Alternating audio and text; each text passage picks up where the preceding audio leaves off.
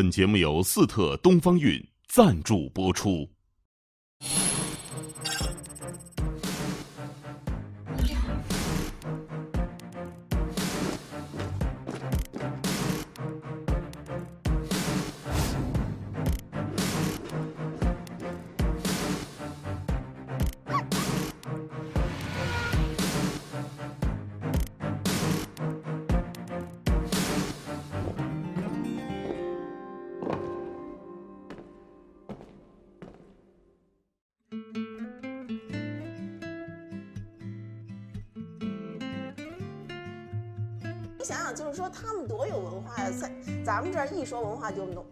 三朵梅花，是吧？因为现在社会不是手机太多，你走哪儿，比如说在餐厅吃饭，要常觉得哪些东西你没明白，哪些东西你觉得好奇、新鲜、新鲜在。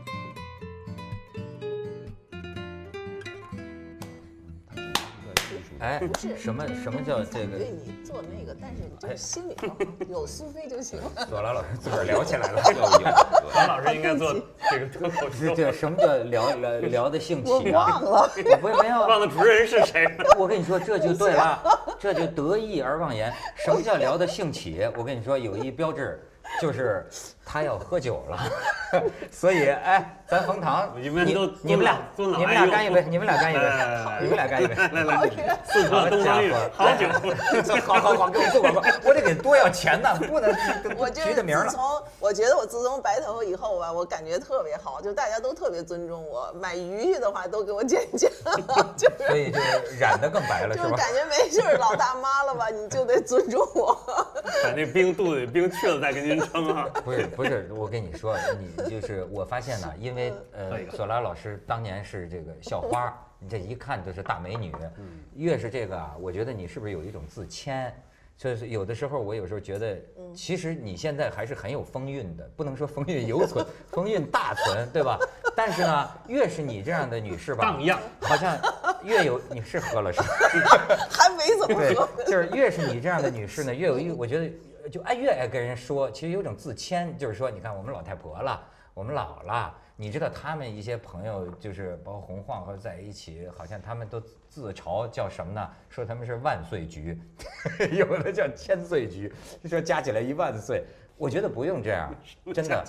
我们索拉老师的名言：女孩根本不用那么眼眼睛发绿，也根本不用那么瞎着急，对吧？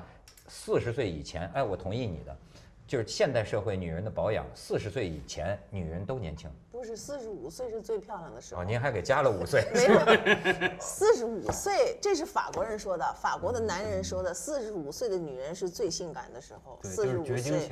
所以其实呢，是四十五岁是女人的高峰，所以女孩都其实等到四十五岁再说，四十五岁就老少通吃。对不起那我那我刚才那个眼神，他一定有四十五岁的女朋友。不是，那我们也等吗？我们等到你们四十五岁吗不？是要等到你们，跟我没关系。找所以我说，岁都是我跟你讲，四十五岁的就是你要找，你现在多大了？我四十九岁，四十九岁你，要找个四十五的最好了，其实。是吗？嗯，又懂事有种，初而且又恋的感觉又有点又性感又美，又就真的女人到四十五岁特别美，就是其实女人在五十岁以前都特别有希望。行，嗯，那就是四十五岁特美了，然后我跟他好日子就五年，是吧？五十岁以后那怎么办呢？这是生命的真意嘛，对吧？五十岁以后就成我这样了。不是不是，这个这个，到那时候法国人又改了，你知道，法国人就是说五十五岁最美了，因为人的年，这是原来他们这个四十多岁就挂了嘛，现在要一百岁嘛。真的，我现在就觉得我八十岁女的也特牛逼。我牙都掉。我我现在真的就是需要跟这个多多跟老师学习，你知道吗？我真的多跟老师学习，就是就是经常你看他们这个修养的这个层面的老师，就经经常教给我，就是说，哎。这个你要懂得欣赏四十多岁女人的美，你不要老看着那个小姑娘。甚至有一次，这个阿老阿成老师叫大大大家说起一个什么，说起一个人就爱找漂亮的，阿老叼着烟来了一句说：“这是相貌关还没过呀。”哎，我觉得这意思很深，你能不能欣赏？我我就觉得我正在培养，就是像说那个法国那个女作家杜拉斯那个情人，哗，这个二十多岁小帅哥走到她面前，嗯说我就爱你这张饱经岁月摧残的脸。嗯可能也是古董商的儿子，谁是古董商的儿 子？就是苍蝇围着你都转起来了。就是走过去说那杜拉斯那 个，我那个呃，前一阵看了一个，就是一个纪录片，一个老太太八十多岁，她自己拍的一个网上的纪录片，然后她说，哦，不是一个美国纪录片，把她把他拍成美国纪录片，然后她自己在网站还有网站好像，然后他八十多岁，然后呢就是情人多极了。然后后来就采访这些情人，就说的你们为什么要都找他？然后那些男的说找他省事儿，因为找年轻女的太有责任了，找这种女的就整天在玩，因为老太太八十岁，她不会留着你老在家，她也烦你。就他已经想开了，他不会就你们现在头疼的那些事儿，就是说女孩儿要你责任感啊，要拼命的 缠着你。八十岁老太太没有这劲儿，老太太她没幺蛾她不要子是吧她不要你缠着她，随便她就是晚上 跟你跳舞吃饭，然后教你什么探戈什么的都教你人生的会道理，教你人生道理，跟你玩，让你特痛快。然后她回家了，你回家了，然后那那个年轻的男的就觉得这多放松啊，说这哎种女朋友多放松。亚亚亚亚东能欣赏这口味吗？当然了，啊，能啊！哎，好像自个儿现在都都 都挺能能欣赏，你真行吗？当然，当然，当然，我觉得确实容貌确实不重要啊，确实不重要，因为你往后走走下去的时候，真的真的没最后就办法你。变成一种柏拉图了。对其实对到人到其实就是岁数的时候柏拉图，，对嗯。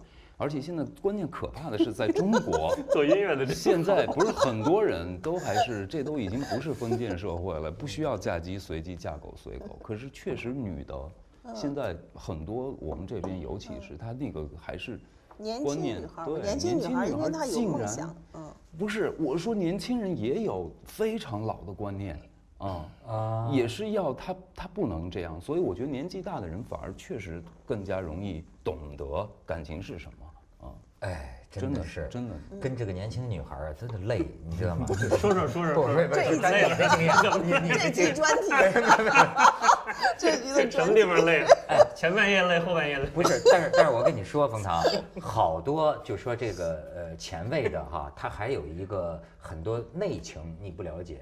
比如说，据我所知啊，有些人啊，他是挑战这个观念。比如就像刚才讲的这杜勒斯，杜勒斯，这杜勒斯，杜斯，这杜勒斯六十多岁找了一个二十多岁的，后来发现这男孩子够阴的，就是杜就后来一些日记、一些资料翻出来，这个杜勒斯啊一直就在抱怨。你看啊，这很有意思，他抱怨什么呢？他抱怨这个男的啊老要跟他聊天儿，老要看他的创作，但不肯跟他上床。嗯，就这个小伙子，你明白吗？他抱怨他他不肯跟我亲热。其实这个小伙子，我猜啊，我也有一点小人之心啊，我猜这小伙子是拿拿录音机录，嗯，占有他的文学资料。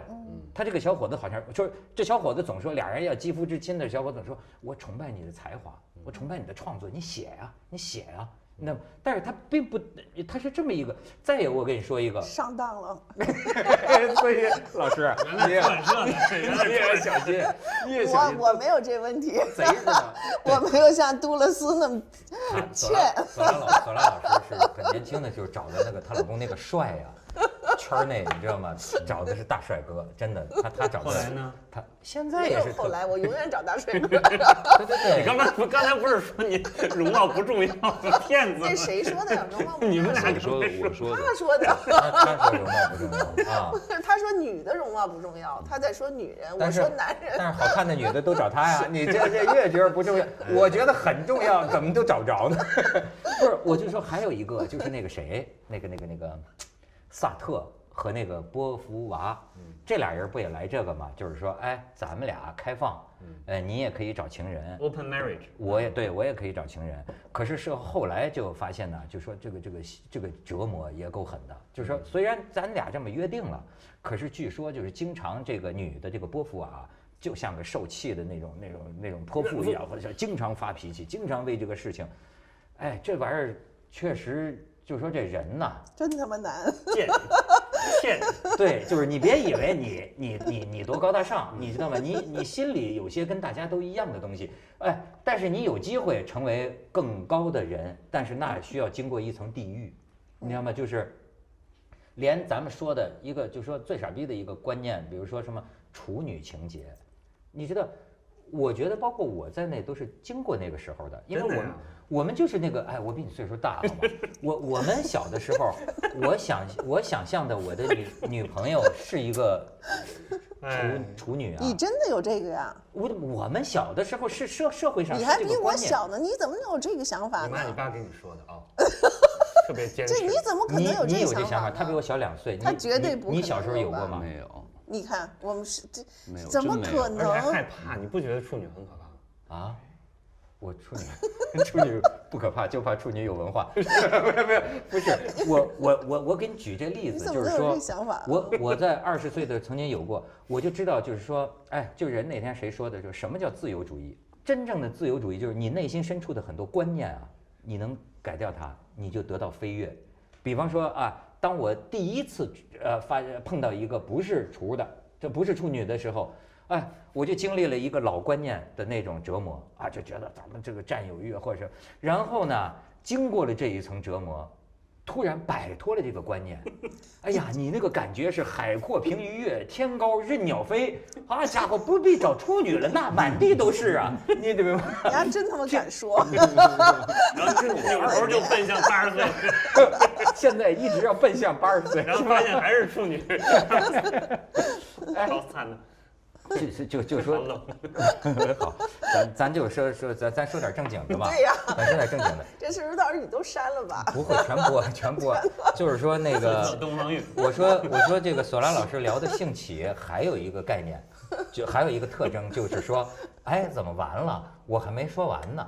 就是上集你讲的，我说咱这儿没事儿，你没说完，这儿接着没说有。说，就是他提了一个，可以无主题。没就是就是你那今这期是说什么呀？你管他说什么，你想说什么就说什么 啊！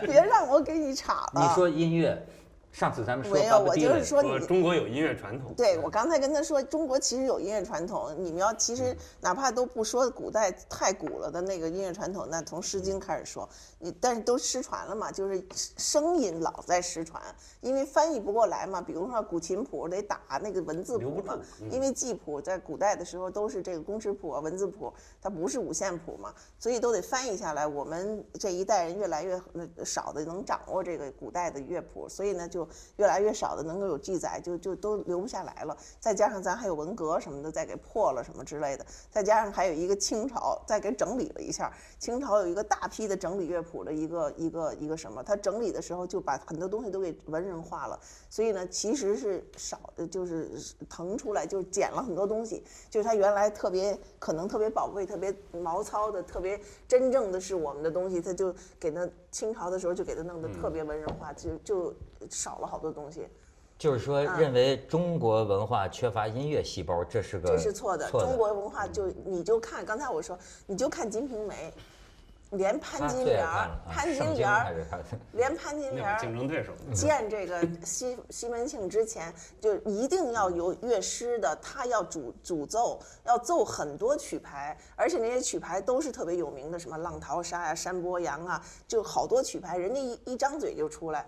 所以那天我就看一个，就是说，而且连西门庆的大老婆都知道，说的请了那个乐乐师来了，说今天请的什么乐师啊？一一来就他妈三弄梅花，还他妈弄弄什么弄？下次这种乐师都打出去，就是 太俗了，还他妈弄梅花。来个老汉推咱，所以你想想，就是说他们多有文化呀！三咱们这儿一说文化就弄三弄梅花，是吧？一还梅花还他妈三弄还他妈弄弄呢，对呀、梅花，您这给倒装了。对呀、还是梅花三弄呢。可是呢，就是连梅花我就是看那个看看特别下流，主要是还要，所以还弄什么弄？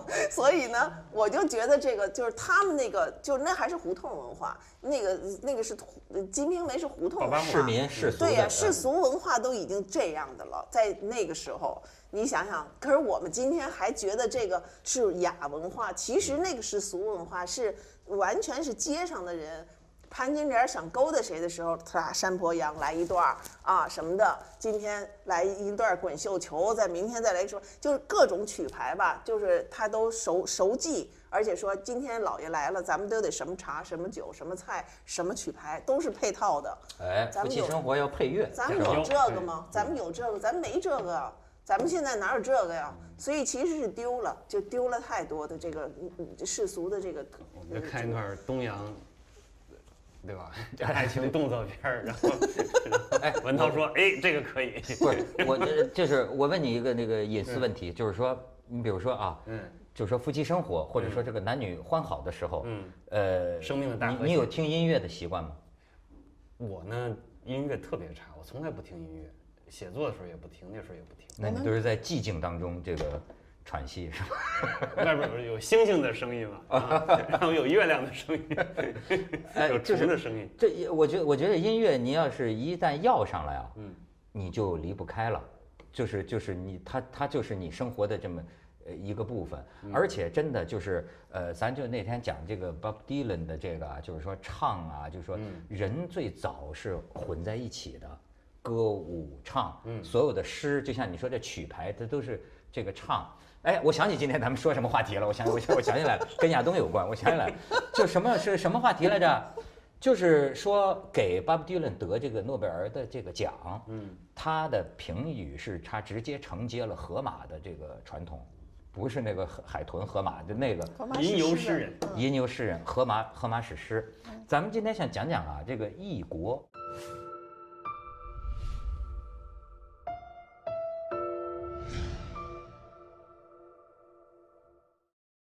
这个你你知道这个里面很有意思，就是和和有一种叫异国主义者和民族主义者好像是个对立的。民族主义者有人认为啊，不是我说的，有人认为民族主义者就是啊，我这儿最好，我这儿最好，家乡最美，对吧？但是异国主义者是什么呢？最远的东西最美。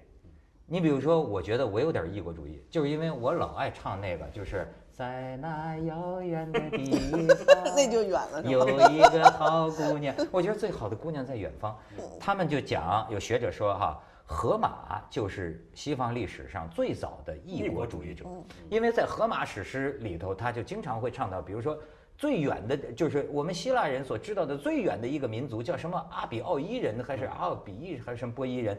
就是说，那个那是最美好的，那里生活美好，阳光灿烂啊，男欢女爱，一切，就是说这个异国，它有这么一种，就是说远远的地方最美。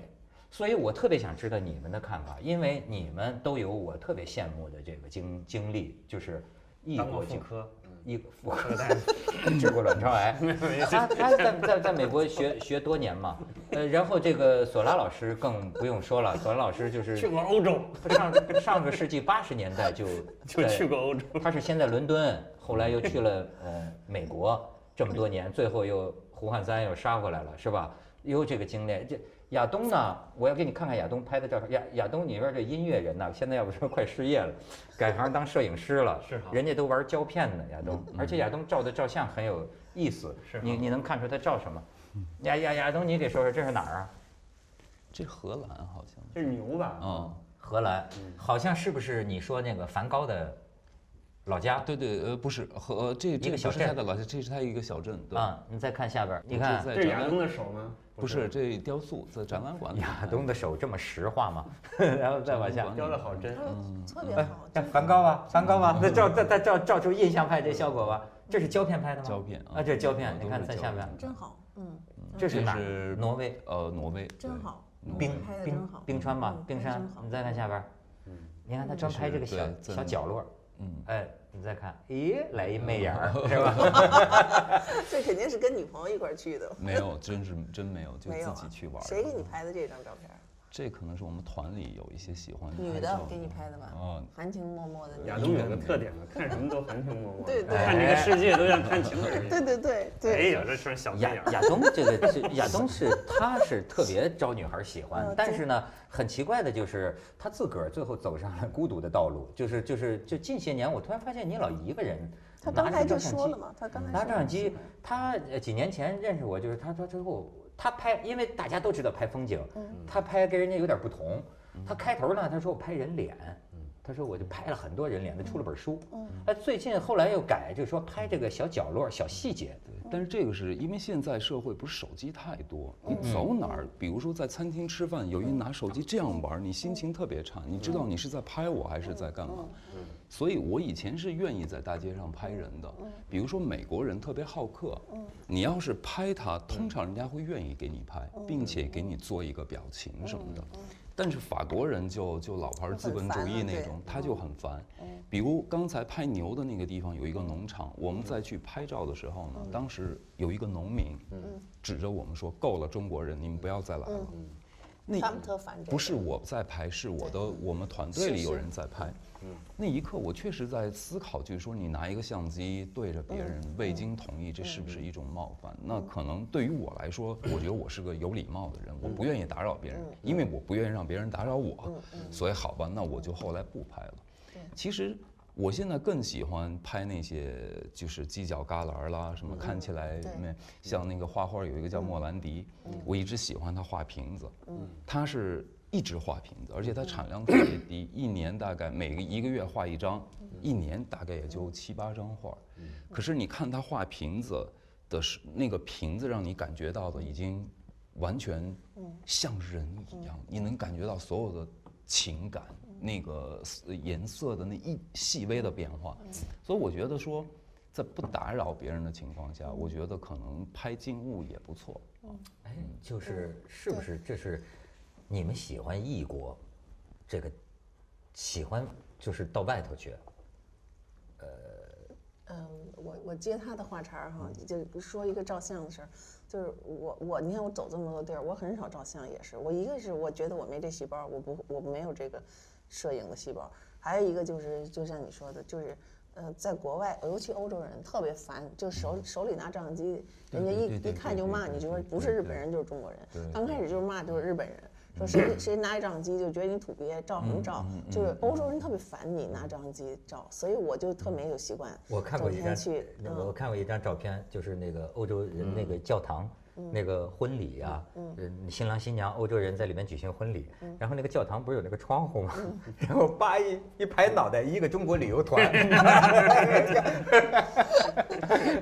说异国吧，哈，就是我就是现在的我的感觉，我其实以前我觉得好像，嗯，也许我那个就是对异国的那种呃好奇心和爱好可能就过去了。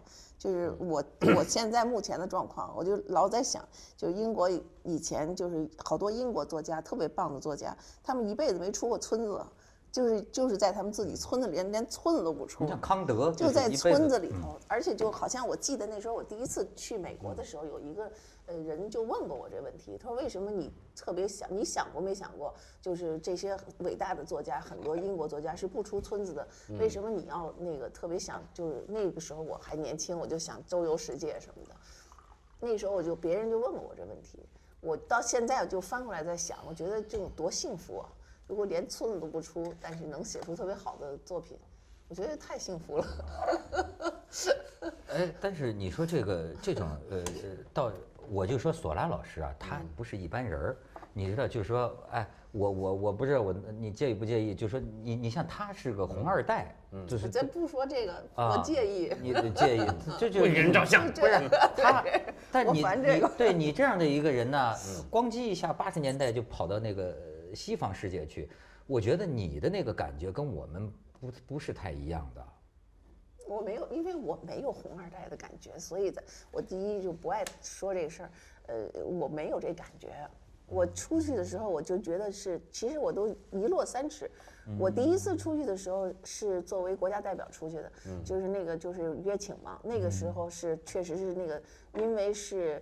呃，也不是国家派我的，是美国那边请我去的，而且他的那个级就是就是就什么级别很高的一种约请，所以呢，那次我觉得那那种第一次出国是那样的一个约请，你其实真正不知道什么叫出国，因为你旁边老跟着翻译、保镖什么之类的事儿吧，那不叫出国，那那也没有什么自由，你就是能够品尝一下别的国家的什么什么。后来我再自己出去的时候，我是作为普通人出去的。而且呢，就是出去以后的时候，我觉得那个是真正的自由，就你什么身份都没有了。我不知道你说我什么身份都没有，我那音乐学院的身份都没用，在欧洲，我就是人家呃人都不认，就是说，而且就英国人不认，英国人就说你中央音乐学院算什么呀？啊，就根本就不认你这中央音乐学院，就是你得从一个白丁开始，从头来，我得看你是不是能写出东西了，或者你做出什么音乐上事儿，让我们服你。你是中国作家算什么？中国作家、中国文学，我们也不看，看我们也不看呢。就是这种，就是说你什么都没有，就是完全白丁。可是我我那个时候觉得真的是舒服，就是心情特别好，特别自由，真的是自由，感觉就是特别像那个电影里头那个但是那种感觉，那种自由。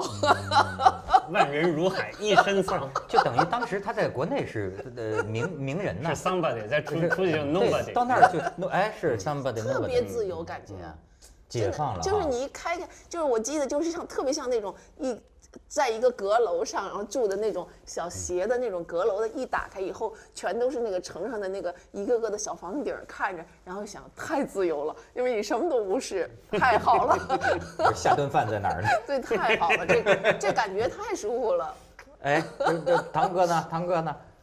其实我是这样，呃，我是到了四十出头的时候才，其实我二是呃 MBA 在国外读的，然后去那个麦肯锡那公司呢，就干干了十年，差不多那时候老是到外边转，可是你每回都觉得哈，那不是自己的地方，吃的也不像，然后人也不像，忽然有一天就觉得哎，好像这个陌生感消除了，我不太紧张了。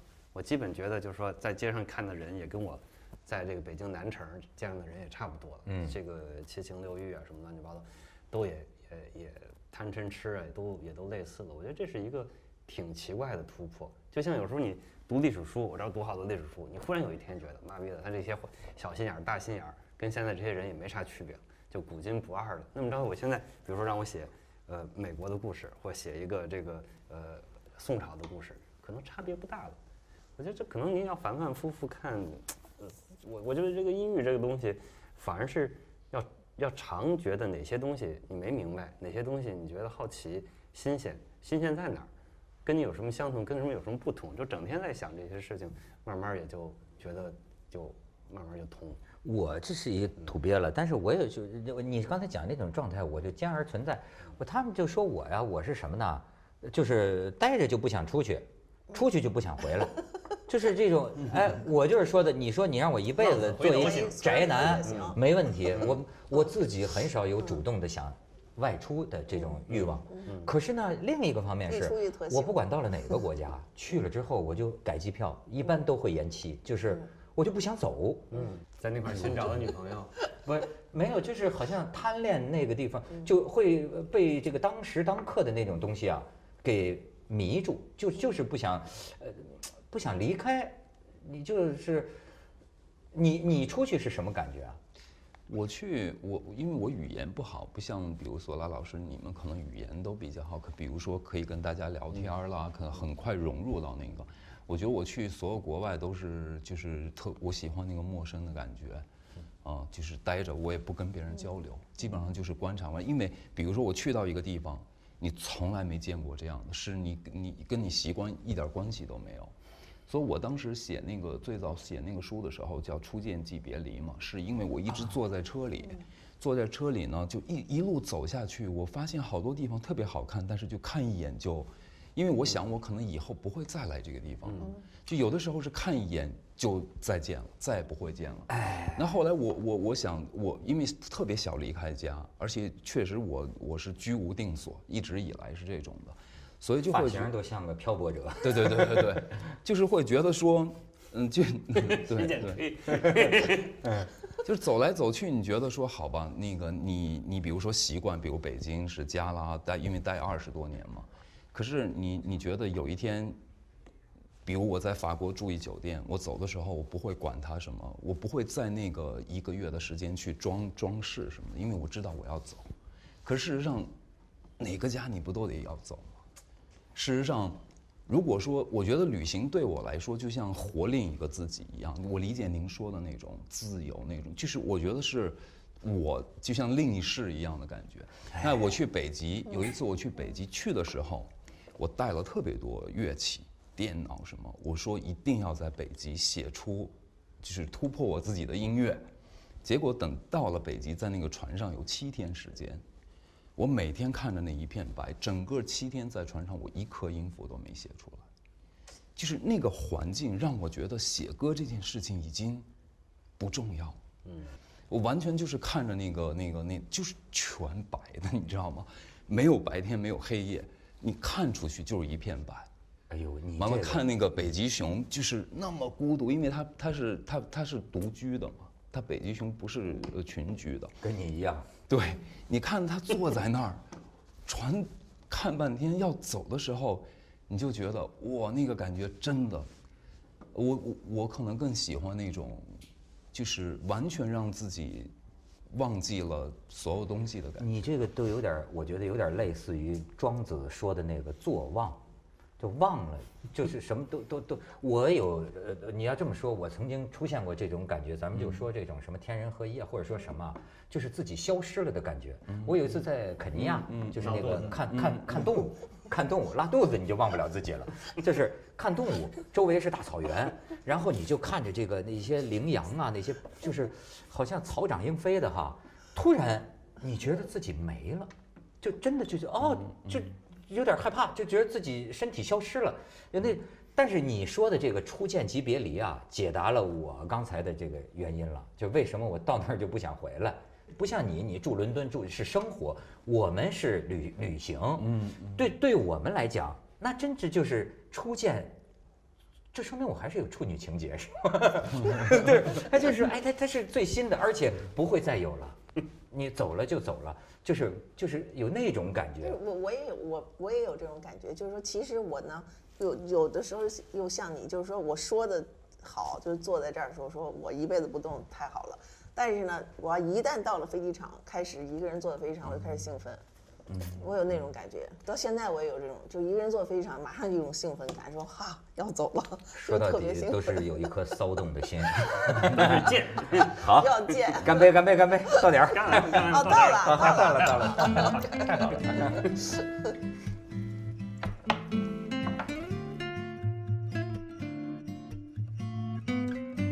就是像说那个法国那个女作家杜拉斯那个情人，他，这个二十多岁小帅哥走到她面前，说我就爱你这张饱经岁月摧残的脸。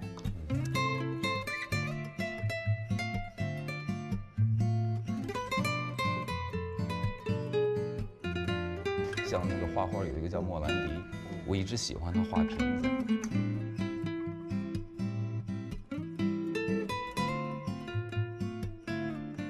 萨特和那个波伏娃，这俩人不也来这个吗？就是说，哎，咱们俩开放。